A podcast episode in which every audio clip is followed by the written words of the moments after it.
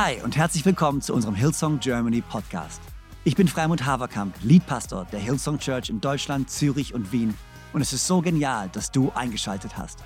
Gott hat einen guten Plan für dich und dein Leben und will dir heute persönlich begegnen.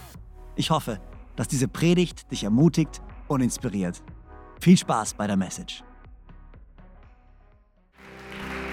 Vielen, vielen, vielen, vielen Dank. Ähm, Hey, so ein Vorrecht und so eine Freude, hier sein zu dürfen.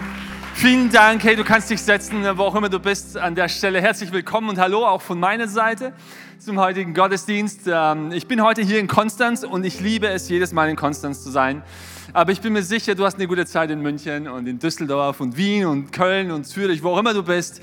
Hey, ich bin mir sicher, äh, ihr habt eine gute Zeit. Ich will an der Stelle einfach mal Danke sagen. Danke an euch, danke an Pastor Freimund und Joanna, danke an euer Vertrauen.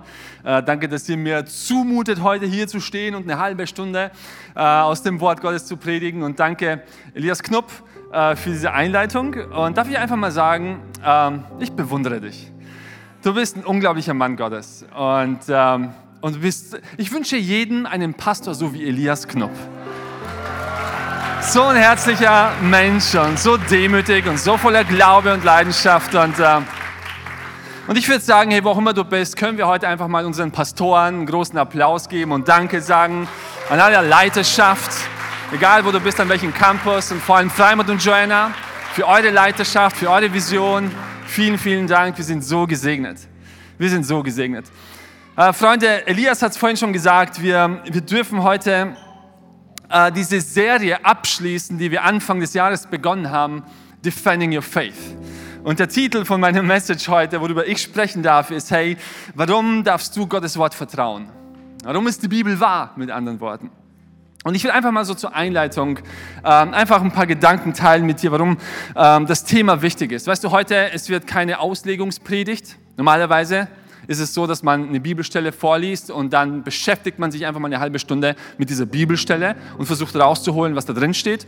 Heute ist es vielmehr eine thematische Predigt. Aber ich glaube, das Thema ist so entscheidend und so wichtig, dass wir uns immer wieder die Frage stellen, so hey, wieso glauben wir das, was wir glauben? Wieso macht es Sinn, zu glauben, was wir, was wir glauben. Und ich will dich ermutigen, so hey, wir haben die letzten, das letzte Jahr so viele geniale Themen angeschnitten und ich kann dich ermutigen, auf unser YouTube-Kanal zu gehen und all diese Sachen nochmal anzusehen. Und hier ist die Sache, wir werden hier sonntags niemals fähig sein, in dieser halben Stunde dir alle Antworten zu geben, die du vielleicht brauchst für all deine Fragen, okay? Alles, was wir machen können, ist eine Einführung zu geben in diese Fragen und in diese Antworten. Und unser, unser Ziel ist, dass wir dich anspornen, dass du dich auf die Reise machst. Vielleicht zusammen mit einer Kleingruppe. Und, und Fragen stellst und, und vielleicht zu deinem Pastor gehst mit Fragen und dich auf die Suche machst nach Antworten. Wir haben so viele Ressourcen, so viele Bücher, so viele geniale Prediger, so viele geniale Theologen. Es gibt viele Antworten. Und ich will dich ermutigen, dich auf diese Reise zu machen. Du darfst diese Fragen stellen. Du darfst dir die Frage stellen, wieso macht es Sinn zu glauben, was ich glaube? Ist das alles wahr? Ich will dir mal kurz eine Story erzählen. Ähm, ich bin ähm, ich bin ja nicht mehr so jung, okay? Ich bin 36. Die 40 nähert sich mit Riesenschritten und ich habe ein bisschen Angst. Ich weiß nicht, wie das ist, Steffen. Ist schon, schon scary, oder? Die, die vorausgegangen sind, wissen es. Aber wisst ihr, früher, als ich jung war, als ich jung war, ähm, so vor 15 Jahren, keine Ahnung, ich war jung und ich habe ich hab eine riesengroße Leidenschaft gehabt für Live-Musik, okay? Habe ich immer noch. Aber damals war es noch mal viel größer, okay? Ich war gefühlt jedes Wochenende auf irgendwelchen Konzerten äh, und habe Rockmusik gehört und habe aber auf Rockkonzerten, teilweise Metal-Konzerten. Aber ich habe mich auch bekehrt. Deswegen war ich auch auf ganz vielen so Worship Nights und auf ganz vielen so Konzerten mit christlichen Bands, okay? Christlichen Rockbands. War ein Riesenfan, okay? Nicht nur Anbetung, sondern auch so richtig coole Bands, die so eine positive Message hatten und ähm, du konntest mich auf all diesen Konzerten finden. Übrigens, ich finde, äh, der Worship heute war richtig stark. Live-Musik in der Church ist einfach das Beste. Vielen Dank an unser Worship-Team. Ach, und übrigens, vielen Dank, André, für deine Begleitung. Ähm, fühl dich frei weiterzumachen, aber du kannst auch jederzeit dich setzen, wenn du, wenn du dich danach fühlst und zum Schluss wiederkommen. Ähm, ich war ständig auf Konzerten früher und äh, ich kann mich erinnern, damals, war ungefähr so vor 15 Jahren, haben äh, meine Freunde äh, zu mir gesagt, so hey, da gibt es da gibt's dieses Festival, Ähm, und da kommen ganz viele Künstler hin. Und da kommt Switchfoot hin. Kennt ihr Switchfoot? Irgendjemand, der Switchfoot kennt? Und Toby Mac. Irgendjemand, der Toby Mac noch kennt? DC Talk. Wo, wo sind die Impactor? Wo sind die Jesus Freaks? Und, äh, und er meint so, hey, da ist ein Festival in England und es heißt The Big Church Day Out.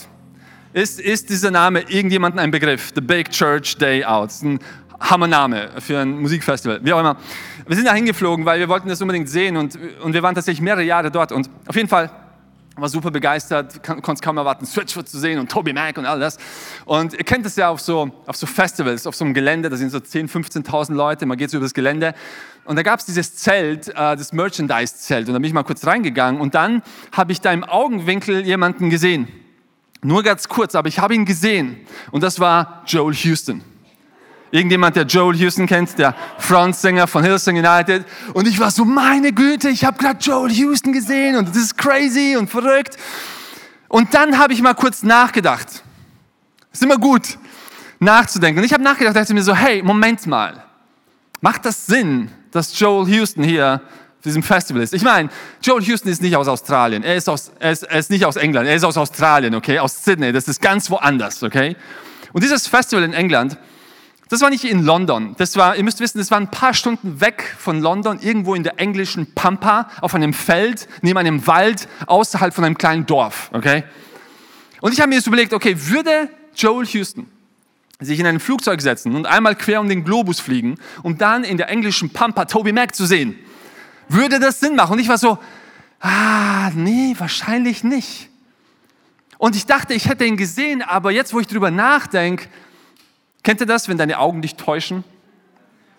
Wenn du das Gefühl hast, hey, das war so, aber eigentlich weißt du, nee, das, das muss was anderes gewesen sein, das macht eigentlich keinen Sinn. Das kann nicht Joel Houston gewesen sein. Und dann dachte ich mir so, hey, wenn man so drüber nachdenkt, ich bin ja auf so einem christlichen Festival mit ganz vielen jungen Leuten, 10.000, 15.000 junge Leute.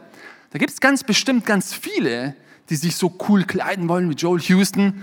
Kurze Zeit später quatsche ich so mit meinen Freunden und war so, ah, ich freue mich voll auf Toby Mac. Und ein Freund von mir so, boah, ich freue mich auch auf Hillsong United morgen. Und ich so, was? Hillsong United. Und so, ja, ja, die sind ja auch da. Es sind ja ganz viele da. Es ist ja auch Matt Redman da und all die anderen da. Die sind ja alle hier und die spielen. Und Hillsong United ist auch da und die spielen morgen. Und in dem Moment war es so für mich so, ah, okay, das ist neue Information für mich, okay? Aber wenn das stimmt, dass Hillsong United auch auf diesem Festival spielt und morgen Auftritt hat, dann macht es plötzlich Sinn, dass ich Joel Houston gesehen habe. Dann macht es plötzlich Sinn. Und wisst ihr, es hat sich nichts verändert an dem, was ich gesehen habe, an meinem Erlebnis. Aber die Information, die ich plötzlich bekommen habe, hat dieses Erlebnis validiert. Und ich habe aufgehört daran zu zweifeln. Ich hatte tatsächlich sogar neues Vertrauen drin, dass meine Augen mich nicht getäuscht haben.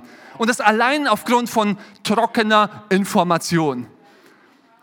Und der, Grund, warum ich dir diese Story erzähle, das wirst du dir wahrscheinlich denken, weil ich glaube, dass unser christlicher Glaube genauso funktioniert. Weißt du, die Basis unseres christlichen Glaubens ist natürlich deine Begegnung mit Gott, deine Begegnung mit Jesus. Das ist das Fundament. Da beginnt der christliche Glaube. Der beginnt nicht vorher. Der christliche Glaube beginnt nicht bei irgendeiner Lehre oder bei irgendwas anderem. Du, deine Reise mit Jesus beginnt in dem Moment, wo du Gott triffst. Das ist das Fundament, okay? Und wir als Kirche, unsere höchste Mission, unsere höchste Priorität in erster Linie ist dir zu helfen, dass du Gott kennenlernst, dass du es mit deinen eigenen Augen siehst. Wir wollen nicht nur einfach eine Lehre verbreiten, wir wollen, dass du Jesus kennenlernst. Das ist das Fundament, das ist das Wichtigste. Die Bibel sagt im Psalm 34, erfahr es selbst und seht mit eigenen Augen, dass der Herr gütig ist. Du brauchst diese Erfahrung, du musst es gesehen haben. deswegen ist diese große Einladung, kommt alle her und überzeugt euch und sieht selbst. Da fängt der christliche Glaube an. Aber hier ist die Sache, da hört er nicht auf. Denn hier ist was passiert, wenn wir bei diesem Erlebnis stehen bleiben. Und wir haben dieses Erlebnis, wir haben Gott erlebt, wir sind errettet und es hat unser Leben verändert und wir stehen im Worship und, und Tränen kommen runter und wir wissen, was da gerade passiert ist. Aber wenn wir bei diesem Erlebnis stehen bleiben, dann kann es passieren und die Wahrscheinlichkeit ist hoch, dass eines Tages in unserem Leben ein Moment kommt, eine Season kommt, gefüllt vielleicht von Tragödie und von Schmerz und von Enttäuschung, die uns plötzlich zweifeln lassen an der Erfahrung, die wir gemacht haben. Und wo wir uns plötzlich die Frage stellen, so, Moment mal, ja, ich weiß, was ich gesehen habe, ich weiß, was ich gespürt habe, aber kann es sein, dass es vielleicht doch was anderes war? Kann, kann, macht es überhaupt Sinn, das zu glauben? Logisch gesehen? Kann es vielleicht sein, dass es doch was anderes, kann es sein, dass es doch einfach nur einfach meine Emotion war, weil ich war einfach an, an, an einem Ort in meinem Leben, wo ich mich einsam gefühlt habe und da waren diese Christen und die haben mir so eine Zugehörigkeit gegeben und es war alles so schön und ich dachte, es ist Gott, aber vielleicht war es einfach nur so ein gefühlsdulsiges Ding. Und so schnell reden wir uns unsere Experience mit Gott selber ab, weil uns die Information fehlt. Und was wir gemacht und machen wollten dieses Jahr und wo ich dich ermutigen will, weiterzumachen mit diesem Defending Your Faith, ist, dir die Information zu holen, die deinen Glauben und dein Erlebnis mit Gott bestätigen und validieren und deinen Glauben weiter bauen. Das ist das, was wir machen wollen ich will nicht sagen, dass irgendwelche theologische Lehre dein Leben verändern kann. Jesus verändert dein Leben, aber du brauchst diese Information, damit dein Glaube stark ist und wetterfest ist. Und wenn Herausforderungen kommen, wenn Tragödien kommen, zu wissen, so hey, ich weiß, was ich glaube, weil ich weiß, dass es Sinn macht. Das ist, was ich glaube. Macht es Sinn? Petrus sagt im 1. Petrusbrief Kapitel 3, Vers 15, und seid jederzeit bereit, seid alle Zeit bereit, jedem Rede und Antwort zu stehen, die euch nach der Hoffnung fragen, die euch erfüllt. Seid alle Zeit bereit, Rede und Antwort zu stehen. Hey, du brauchst Antworten. Du, du brauchst Antworten. Das ist das, was Petrus sagt. Hey, du brauchst Antworten. Wenn Leute dich nach deiner Hoffnung fragen, dass wenn Montag du ins Büro kommst und ein Arbeitskollege dir sagt, so hey, du warst ja Sonntag wieder in dieser Kirche, aber hast du dir mal überlegt, ob das überhaupt Sinn macht, was, was du da glaubst, was du da denkst? Ich meine, glaubst du wirklich, dass da irgend so Jungfrau war und, und, und ein Kind auf die Welt gebracht hat und er ist auf dem Wasser gelaufen und von den Toten auferstanden und dann gehst du deswegen in die Kirche? Ich meine, macht das überhaupt Sinn? In dem Moment brauchst du Antworten. Und dann kannst du antworten und sagen so, hey, ja, ich weiß, das klingt erstmal komisch, aber hier sind fünf Gründe, warum die Auferstehung von Christus von den Toten die beste Erklärung ist für all die Phänomene im ersten Jahrhundert. Hier sind drei Gründe, warum, warum der, das theistische Gottesbild die beste Erklärung ist für die Existenz und warum übrigens der Atheismus aus einer philosophischen Sicht einfach nur eine Sackgasse sind. Hier sind die Gründe, warum ich das glaube und hier ist es, warum es Sinn macht. Petrus sagt, du brauchst diese Antworten. Du musst jeden, jederzeit bereit sein, die Rede Antwort zu stehen. Aber ich würde einfach mal ergänzen, du brauchst diese Antworten nicht nur für deinen Arbeitskollegen, sondern wie, wie vorhin gesagt, du brauchst diese Antworten für dich selbst. Du brauchst diese Antworten vielleicht nicht morgen oder übermorgen, aber eines Tages in deinem Leben wird etwas passieren, wo du Antworten brauchst. Und wir sind heute hier, um die Antworten zu geben. Und, und nochmal, hier ist die Sache, ich bin kein Theologe. Und ich bin kein Gelehrter, aber, aber ich dachte mir, ich bringe dir einfach mal meine Antworten, okay? Vier von meinen Antworten, warum ich glaube, dass die Bibel das Wort Gottes ist und kraftvoll ist in deinem Leben und du diese Bibel vertrauen kannst. Aber bevor wir da reingehen und bevor ich dir diese vier Antworten mit auf den Weg gebe, gebe ich dir vorher drei Punkte.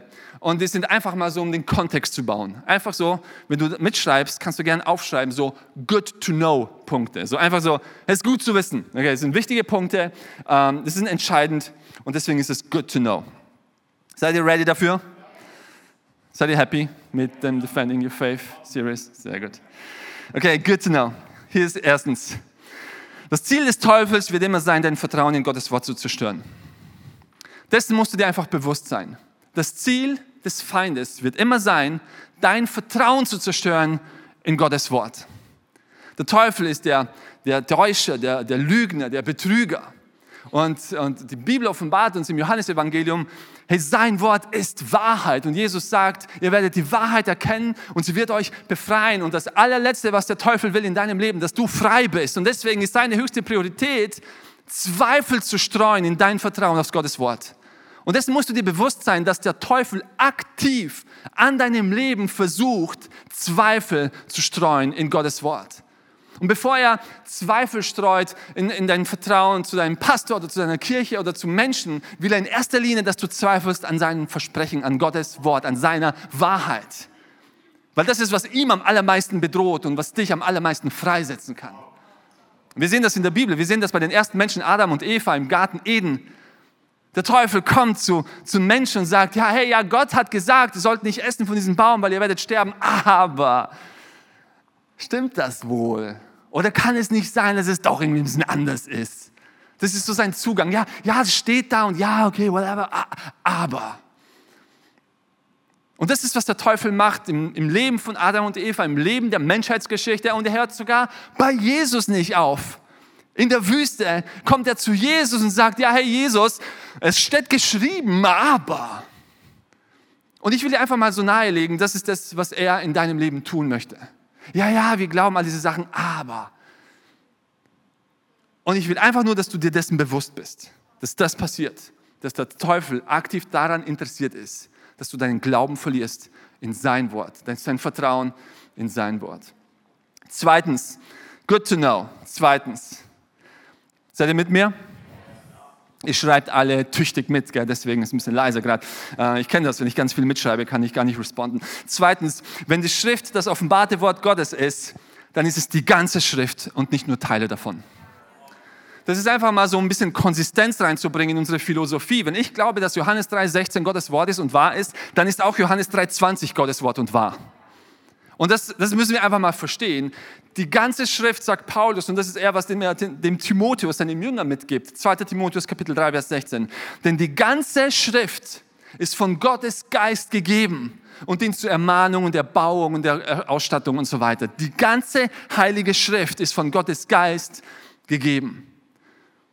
Nun kannst du ein Skeptiker sein und sagen, ja, was meint denn Paulus mit der ganzen Schrift? Vielleicht ja nicht das Gleiche, was du meinst. Nun, ähm, doch, weil, weil wir, wir sehen ja Paulus in seinen Schriften ganz oft zitiert er den, den Tanach, also das ist das Alte Testament und Tanach, das ist ein Akronym für TNK, T für Torah, das ist das Gesetzbuch von Mose. Ähm, ähm, und, und die äh, äh, Bücher Neviim, das sind die Propheten. Und dann haben wir andere Ketuvim, die Schriften, das sind die Psalmen und so weiter. Und diese Zusammenstellung von Büchern ist der Tanach, das Alte Testament.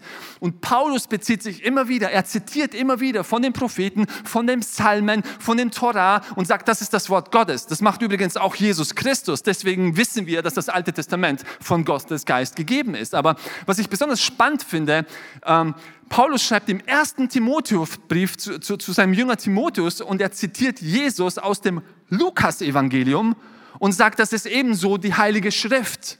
Das heißt, Paulus inkludiert die apostolische Lehre und die Evangelien in seiner heiligen Schrift und sagt so, die ganze Schrift ist vom Geist erfüllt und dient zur Erbauung und zur Ermahnung. Und ich glaube, das ist für viele Leute und für die meisten No-Brainer. Natürlich ist es die ganze Schrift. Aber weißt du, ich glaube, der Fehler, der so leicht passiert, ist, dass wir uns einzelne Sachen aus der Bibel rausnehmen. Und gib mir mal ein paar Stunden, ich hole mir ein paar Verse raus aus der Bibel, zerre sie aus dem Kontext und füge sie so zusammen, dass sie plötzlich etwas aussagen, was die Bibel so nie kommuniziert hat.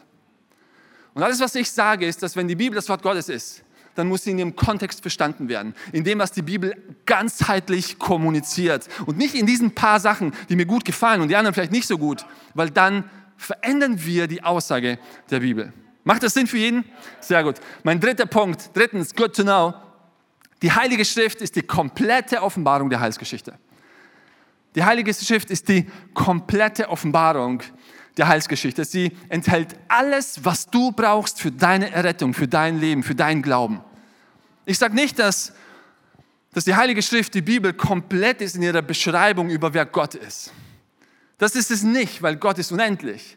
Wenn du das Johannesevangelium schon mal gelesen hast, dann weißt du, der letzte Vers im Johannesevangelium, der ist fantastisch. Johannes sagt da, ähm, wenn alles aufgeschrieben worden wäre, was Jesus getan hat, dann gäbe es auf der ganzen Welt nicht genug Bücher für die ganzen Bücher, die geschrieben worden wären, nicht genug Platz für die Bücher. Das meint er natürlich nicht wörtlich, sondern es ist poetisch. Und was Johannes hier sagt, ist, Gott ist unendlich.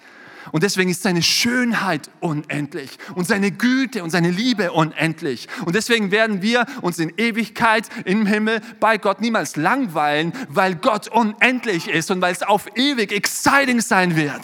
Das ist, was Johannes hier sagt. Gott ist unendlich. Aber das, was Gott offenbaren wollte, dir offenbaren wollte für deine Heilsgeschichte, das ist die Heilige Schrift und nicht darüber hinaus. Das ist der Punkt, den ich machen möchte. Das ist der Punkt, der der heilige Apostel Paulus im Galaterbrief macht. Und er sagt so, hey, das ist das Evangelium, das ist die Offenbarung von Jesus Christus. Und wenn du glaubst, dass es ein Update braucht, wenn, wenn du das Gefühl hast, selbst wenn ein Engel vom Himmel kommen würde, Galater 1, Vers 8, und Wunder tun würde und krasse Sachen machen würde und euch eine Update-Version vom Evangelium geben würde, eine neue Offenbarung geben würde, dann sei der verflucht und sei abgestoßen, denn das ist die komplette Offenbarung der Heilsgeschichte. Ähm, Im 15. und 16. Jahrhundert gab es einen Augustinermönch, ähm, hm, Augustiner. In München, würde sagen in Bayern, ähm, ist man auch heute noch besonders dankbar für die Arbeit der Augustinermönche.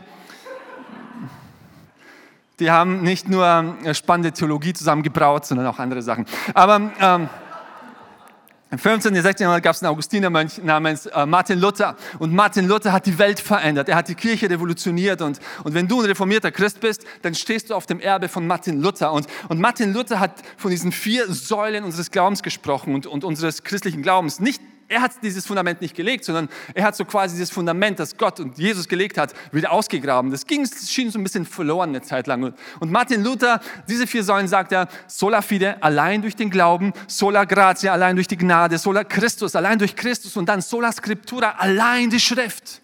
Das ist alles, was du brauchst. Darüber hinaus gibt es nichts. Und alles, was Gott zu dir persönlich sagt und dir kommuniziert, Früher hätte man nicht gesagt, dass das eine Offenbarung ist, sondern eine Erleuchtung, weil die Offenbarung ist in der Heiligen Schrift ganzheitlich. Das heißt, die Offenbarung hört mit der Schrift auf, das ist alles, was du brauchst für deine Heilsgeschichte, aber es beinhaltet auch die ganze Schrift und nicht nur Teile davon. Und du musst dir bewusst werden, dass der Teufel versucht, dein Vertrauen in diese Schrift zu zerstören. Macht das Sinn? Ist das cool?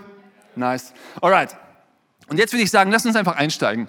Ähm, das sind einfach meine Gedanken und das sind meine Gründe, warum ich glaube, dass diese Bibel das Wort Gottes ist und vertrauenswürdig ist. Und vielleicht segnet es dich und du kannst vielleicht was mitnehmen davon. Erstens, seid ihr ready? Erstens, weil sie kraftvoll ist. Der erste Grund, warum ich glaube, dass die Bibel das Wort Gottes ist, ist, weil diese Bibel einfach kraftvoll ist. Das Wort Gottes ist kraftvoll. Hebräer Kapitel 4, Vers 12 sagt, denn eines müssen wir wissen, Gottes Wort ist lebendig und hat Kraft, ist voller Kraft. Das schärfste, beidseitig geschliffene Schwert ist nicht so scharf wie dieses Wort, das Seele und Geist, Mark und Bein durchdringt und sich als Richter unserer geheimsten Wünsche und Gedanken erweist. Ich glaube, der wesentlichste Unterschied zwischen der Bibel und jeder anderen Form von Literatur ist, dass die Bibel die Kraft hat, Leben zu verändern. Weißt du, woher ich das weiß? Weil sie mein Leben verändert hat. Die Bibel ist kraftvoll. Und wenn ich sage, die Bibel ist kraftvoll, meine ich natürlich nicht das Papier, auf dem gedruckt ist und die Tinte, mit der es gedruckt wurde. Deine Bible-App ist genauso kraftvoll, weil das, was die Bibel kraftvoll macht, ist die Wahrheit, die sie kommuniziert. Es sind die Konzepte, es ist die Message, die da drin verborgen liegt. Und wenn du tief eintauchst, wenn du erfahren möchtest, was Gott da kommuniziert, dann kann es dein Leben verändern. Viele Sachen sind wahr, aber verändern dein Leben nicht. Das deutsche Steuergesetzbuch ist auch wahr.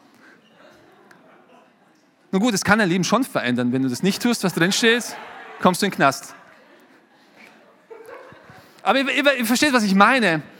Die Bibel ist so viel mehr als bloß Information. Wir lesen in der Bibel, Gottes Wort ist Rema. Es ist nicht nur Information, es ist Leben. Und wenn Gott spricht, dann verändert es Leben und schafft Leben. Und es gibt eine kreative Macht dahinter.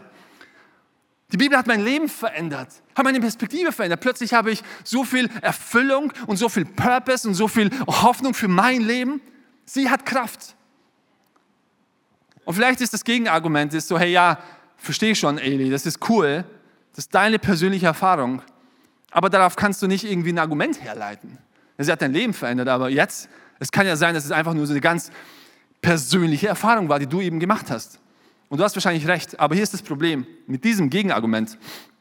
Ähm, mein Zeugnis darüber, wie die Bibel mein Leben verändert hat, mit diesem Zeugnis reihe ich mich ein in einer Gruppe von 100 Millionen oder sogar Milliarden von Menschen, die genau das Gleiche erzählen. Entlang der Menschheitsgeschichte gibt es Milliarden Menschen, die dir sagen werden, dieses Buch ist nicht nur ein Buch. Es hat mein Leben verändert. Es hat Kraft. Es hat mir Hoffnung gegeben. Es hat mir neues Leben gegeben. Ich habe Gott entdeckt. Ich habe Jesus kennengelernt. Es hat mein Leben verändert. Kennst du das? Neulich ist jemand zu mir gekommen und hat, hat mir so einen Tee angeboten, so einen Abnehmtee. Kennt ihr diese Abnehmtees, die verboten sind? Und er meinte so, ja, ich habe einen Kumpel, hat es mir aus der Türkei mitgenommen. Und, ähm, und das trinkst du und dann nimmst du ab. Und ich war so, weil ich will ein bisschen Sport machen, ein bisschen fitter werden. Und, und natürlich, ähm, du darfst solchen Abnehmtees nie vertrauen, okay? Vor allem, weil die immer dazu sagen, hey, du musst nichts tun, du machst, musst keinen Sport machen, ganz normal weiter essen, einfach nur diesen Tee trinken und dann nimmst du ab. Glaube ich nicht, okay? Aber hier ist die Sache. Wenn mein Kumpel, der vor vier Wochen noch 120 Kilo gewogen hat, daherkommt und plötzlich nur noch 90 Kilo wiegt und sagt, hey, ich habe nichts gemacht, ganz normal weitergegessen, habe einfach nur diesen Tee getrunken. Und wenn nicht nur das mein Kumpel ist, sondern 100 Millionen Menschen, die alle das Gleiche sagen, dann muss ich ja irgendwann an einen Punkt kommen zu sagen, okay, es klingt unwahrscheinlich, aber ich glaube, das muss man ernst nehmen. Wenn das das Zeugnis ist von all diesen Menschen, dann muss etwas dahinter sein. Meine Frau wird mir wahrscheinlich nachher Feedback geben und sagen, vergleichst du die Bibel echt mit so Abnehmtee? Das ist, mir ist kein besserer Vergleich eingefallen, es tut mir leid.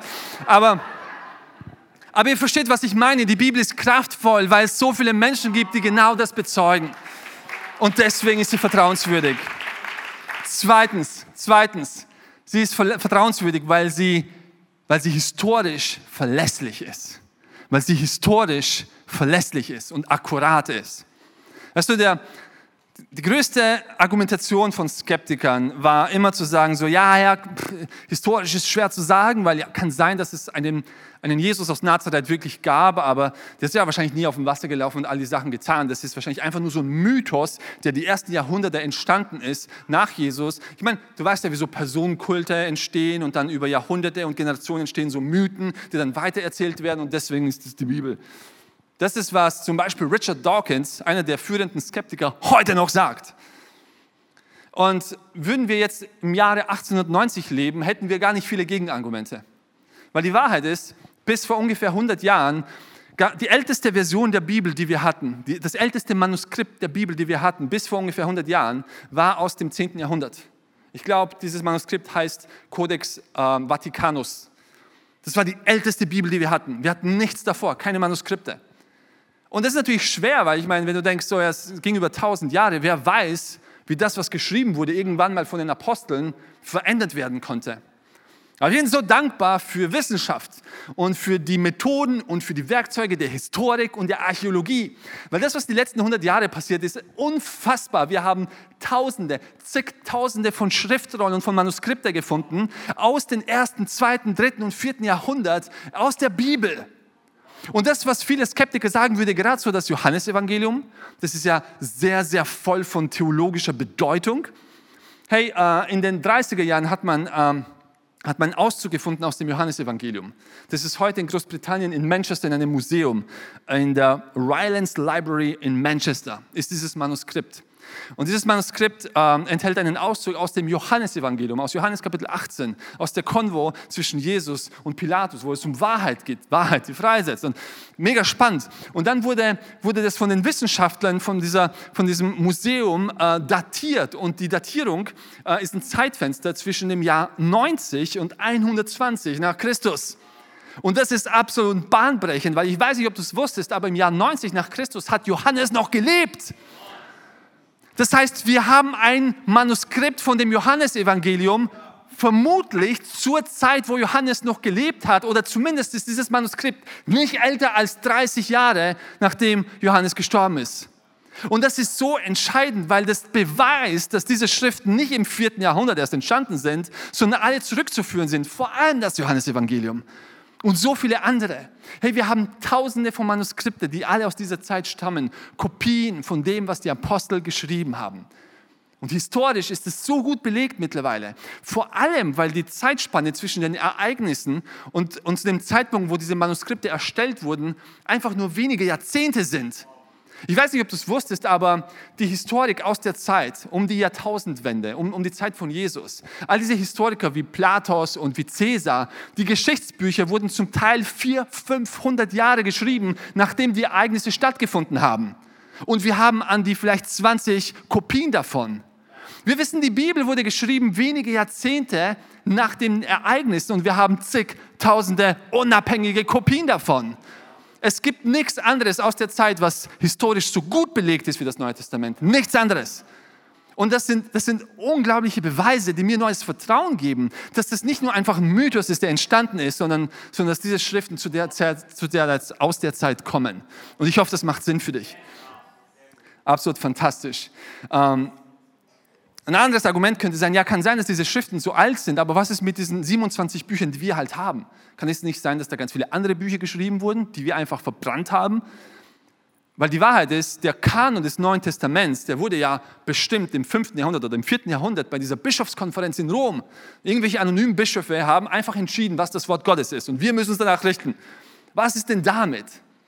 Nun, wenn du dir einfach mal anschaust und diese, diese Leiter der Urkirche, der ersten Gemeinde dir anschaust, dieser Kanon, das stimmt, der wurde definiert im vierten Jahrhundert.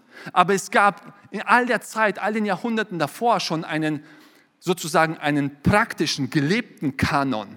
Wir haben die Schriften von Polycarp, von Smyrna und von Irenäus und von all den Jüngern der Apostel, die die Apostel schon noch gekannt haben, die ihre Briefe schreiben und die sich alle auf diese 27 Bücher beziehen und sie als das Wort Gottes bezeichnen. Es gab einen allgemeinen vereinten Konsens in der Urgemeinde, dass diese 27 Bücher im Neuen Testament das Wort Gottes darstellen. Und alles, was passiert ist bei, diesem, bei dieser Bischofskonferenz, ist das zu ratifizieren, was bereits in der Kirche schon gelebt wurde. Und das, was ich dir sagen will, ist so, hey, das ist vertrauenswürdig, weil es historisch ist. Ich hoffe, diese Information hilft dir. Mag vielleicht trocken wirken, aber ich glaube, die Information ist entscheidend für dich. Drittens, oh Mann, ich bin erst bei drittens. Ähm, die Bibel ist vertrauenswürdig, weil sie übernatürlich ist. Hey, wenn Gott ein Buch schreibt und Gott allwissend ist, dann muss da einfach Information sein, die allwissend ist, oder? Macht das Sinn, dieser Satz? Weiß gar nicht. Ähm, Wisst ihr, was cool ist an der Bibel? Ungefähr ein Drittel davon ist Prophetie. Ist Voraussagung. Ist, ist zu sagen, was in der Zukunft passiert ist. Und das finde ich cool, weil da kann man ja schon mal direkt messen, oder? Weil wenn in der Bibel ganz viele Dinge stehen, wo sie sagen, ja, das wird passieren und das wird passieren und das wird passieren und all diese Dinge passieren dann nicht, dann hast du Grund zur Annahme, dass da nichts dran ist. Aber wenn die Bibel vermehrt und historisch belegt Voraussagen macht, die in der Geschichte genauso passieren, dann solltest du dir mal Gedanken drüber machen. Ich liebe die Prophetie von Daniel. Daniel äh, im, im, Kapitel 8. Und ich meine, Daniel ist voll von unfassbaren Prophetien und Voraussagen. Und und in Kapitel 8 spricht er von diesem Königreich, einem, einem Königreich, das plötzlich auftritt. Und er vergleicht dieses Königreich mit so einem jungen Widder, der die Welt einnimmt. Und wenn dieser Widder rennt, dann bebt die Erde und alle haben Angst. Und, und, und, und die Zeit dieses Widders ist nicht lang, denn dieser Widder wird plötzlich zerschlagen. Und, und, und sein Königreich, dieses Imperium wird zerschlagen in vier Teile. Und diese vier Teile werden später vereint in zwei Teile. Und aus diesen zwei Teilen kommt ein neues Königreich, das, das irgendwie wieder die Welt regiert. Und, und Daniel schreibt diese Prophetie im 5. Jahrhundert vor Christus. Wir haben die Belege. Und ein paar hundert Jahre später kommt Alexander der Große, ein junger Widder, der die Welt einnimmt, der mit 22 Jahren stirbt, dessen Königreich aufgeteilt wird auf vier Königreiche, auf vier Generäle. Irgendwann werden aus diesen zwei, vier, vier, Königreichen zwei Königreiche und daraus entspringt irgendwann der, der, das römische Kaiserreich. Und, und, und, die, und, die, die, und, und die Zusammenhänge sind verblüffend. Und dann, mein Gott, hast du schon mal von Jesaja gehört? Oder von Zacharia? Oder von Micha? Weil die ganze Bibel berichtet von diesem Messias, von einem gesalbten Retter, der eines Tages kommen wird, um die Welt zu retten. Und es werden ganz viele Voraussagen gemacht. Ähm, der amerikanische Mathematiker Peter Stoner hat die Wahrscheinlichkeit errechnet, mit der sich acht der offensichtlichsten messianischen Prophezeiungen erfüllen würden. Das heißt, er hat einfach acht dieser deutlichsten Prophezeiungen genommen über Jesus, wie zum Beispiel, er ist in Bethlehem geboren, er reitet irgendwann äh, auf einem Esel in Jerusalem ein. Er wird äh, in Stich gelassen von seinen Freunden. Er wird für 30 Silberstücke verkauft. All diese, all diese Detailinformationen über den Messias, die in der Alten, im Alten Testament in den Schriften zu finden sind. Aber er hat nur acht daraus genommen. Und er hat die Wahrscheinlichkeit errechnet, mit der sich all diese Prophezeiungen im Leben einer Person erfüllen. Rein zufällig. Egal, wann diese Person gelebt hat. Okay? Bis heute kann das sein. Und ähm, Peter Stoner ähm, sagt in seinem Buch Science Speaks, wir stellen fest, dass diese Wahrscheinlichkeit 1 zu 10 hoch 17 ist. Das ist ein Einser mit 17 Nullern. Also praktisch null. Und es waren acht Voraussagen. Und du kannst dir vielleicht sagen, ja, aber diese, die Basis, die Grundlagen für diese Wahrscheinlichkeitsrechnung hat sich doch der Professor Stoner aus der Nase gezogen wahrscheinlich, oder? Nee, das ist Peer-Reviewed Science, denn ähm, die Grundlagen dafür, äh, die wurden in Übereinstimmung ermittelt mit einem Komitee der American Scientific Affiliation, von dieser wurden sie bestätigt. Das ist echte Science und das ist echte Mathematik. Die Wahrscheinlichkeit, dass sich diese acht Prophezeiungen zufällig im Leben einer Person erfüllen, ist praktisch null. Und das Verrückte ist, ähm, ich habe es nicht nachgezählt, aber Theologen sagen, es gibt über, weit über 300 alttestamentliche Prophezeiungen, die sich alle im Leben von Jesus aus Nazareth erfüllen. Und wenn du immer noch sagst, es ist einfach nur ein Geschichtsbuch, dann will ich dich herausfordern, mal darüber nachzudenken, was das wohl bedeutet. Wenn die Bibel immer und immer und immer wieder Dinge voraussagt, die genauso passieren, dann will ich dich ermutigen, mal näher nachzugucken, was da wohl damit ist. Mein vierter und letzter Gedanke, mit dem ich dich ähm, allein lasse und dieses, diesen Gottesdienst beende, ist, hey, warum ich glaube, dass die Bibel wahr ist? Weil sie kraftvoll ist, weil sie historisch belegt ist, weil sie übernatürlich ist, aber vor allem viertens, weil sie uns Jesus offenbart. Weil die Bibel uns Jesus offenbart. Hebräer Kapitel 1, Vers 1. Viele Male und auf verschiedenste Weise sprach Gott in der Vergangenheit durch die Propheten zu unseren Vorfahren. Jetzt aber, am Ende der Zeit, hat er durch seinen eigenen Sohn zu uns gesprochen. Der Sohn ist der von Gott bestimmte Erbe aller Dinge.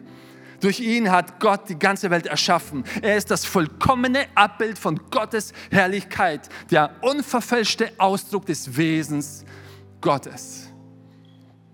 Im Prinzip sagt Johannes das Gleiche, nur eben oder ähnlich poetisch. Johannes sagt, am Anfang war das Wort und das Wort war Gott und das Wort war bei Gott und das Wort wurde Mensch und lebte mitten unter uns. Und alles, was das bedeutet, ist, dass das Wort Gottes Jesus ist und es ist untrennbar miteinander verbunden. Jesus identifiziert sich mit seinem Wort und ich sage und er sagt, ich bin das Wort, das zum Mensch gewordene Wort Gottes, das dir Leben geben kann, das dir Kraft geben kann, das dir Hoffnung geben kann, das dich erneuern kann. Die Apostel wussten, es wurde uns Menschen kein anderer Name gegeben unter dem Himmel, kein anderer Name, in dem wir Errettung finden außer der Name von Jesus. Ich liebe die Bibel, weil allein die Bibel offenbart mir, wer Jesus ist. Und Jesus allein kann mich retten. Und Jesus allein ist die Antwort auf alles, was falsch läuft in dieser Welt. Und wir leben in einer Welt und wir leben in einer Gesellschaft, die sich gefühlt gerade dabei ist, selbst zu zerstören und all der Leid und all der Schmerz und all der Chaos. Aber weißt du, die Bibel ist eine Story über Jesus. Die Bibel ist die Story von Jesus, von Anfang an. Es ist die Story einer gefallenen Menschheit, einer gefallenen Rasse. Menschen, die sich gegenseitig äh, äh, bekriegen und, und, und wo Hass und Unleid herrscht, weil, weil die Sünde uns korrumpiert hat. Und es ist die Story eines Volkes, das Gott nicht gerecht werden konnte, weil Gott heilig ist und wir nicht heilig sind. Und dann ist es die Story eines Versprechens, dass eines Tages ein Messias kommt, dass eines Tages ein Zeitalter kommt, wo alles neu sein wird, wo Gott die Welt retten wird. Und dieses Zeitalter ist das Zeitalter von Jesus. Jesus, seine Kirche, wo er alles neu macht. Die Bibel ist die Story von Jesus. Und deswegen ist sie kraftvoll. Und deswegen darfst du ihr vertrauen. Und wo auch immer du bist, hey, ich würde es lieben, mit dir zusammen zu beten. Einfach als Abschluss. Und mein Gebet ist, dass Gott einfach unser Herz öffnet für sein Wort. Und neues Feuer entfacht für seine Wahrheit, die uns frei macht, die uns Purpose gibt, die uns einen Zweck gibt, die uns Hoffnung gibt und eine Zukunft gibt. Gott, und ich danke dir für dein Wort. Ich danke dir, dass dein Wort nicht nur Information ist, es ist Leben. Und ich danke dir, dass wir heute hier stehen können und Zugriff haben zu Leben, Gott. Und wir wollen unser Herz öffnen. Und wir wollen dich bitten, dass du uns Leben schenkst. Wir wollen uns öffnen für dein Wort. Und wo auch immer Menschen gerade herausgefordert werden mit dem Glauben, Gott, ich bete, dass du sprichst. Ich bete, dass du Herzen öffnest. Ich bete, dass, dass wir die richtigen Menschen um uns herum haben, die uns ermutigen, weiterzumachen. Ich bete für Hoffnung. Ich bete für Mut. Und ich bete für offene Augen und ein offenes Herz. Im Namen von Jesus. Amen. So genial, dass du dabei warst. Ich hoffe, du gehst gestärkt und voller Glauben in deine Woche. Wenn dir dieser Podcast gefällt, dann abonniere doch diesen Kanal, um keine Message zu verpassen. Und schau auch mal auf unserer Webseite hillsong.de vorbei. Dort findest du alle Infos zu unseren Gottesdiensten und so viel mehr. Natürlich findest du uns auch auf YouTube und Instagram. Hey, hab eine gute Woche, Gottes Segen Bis bald.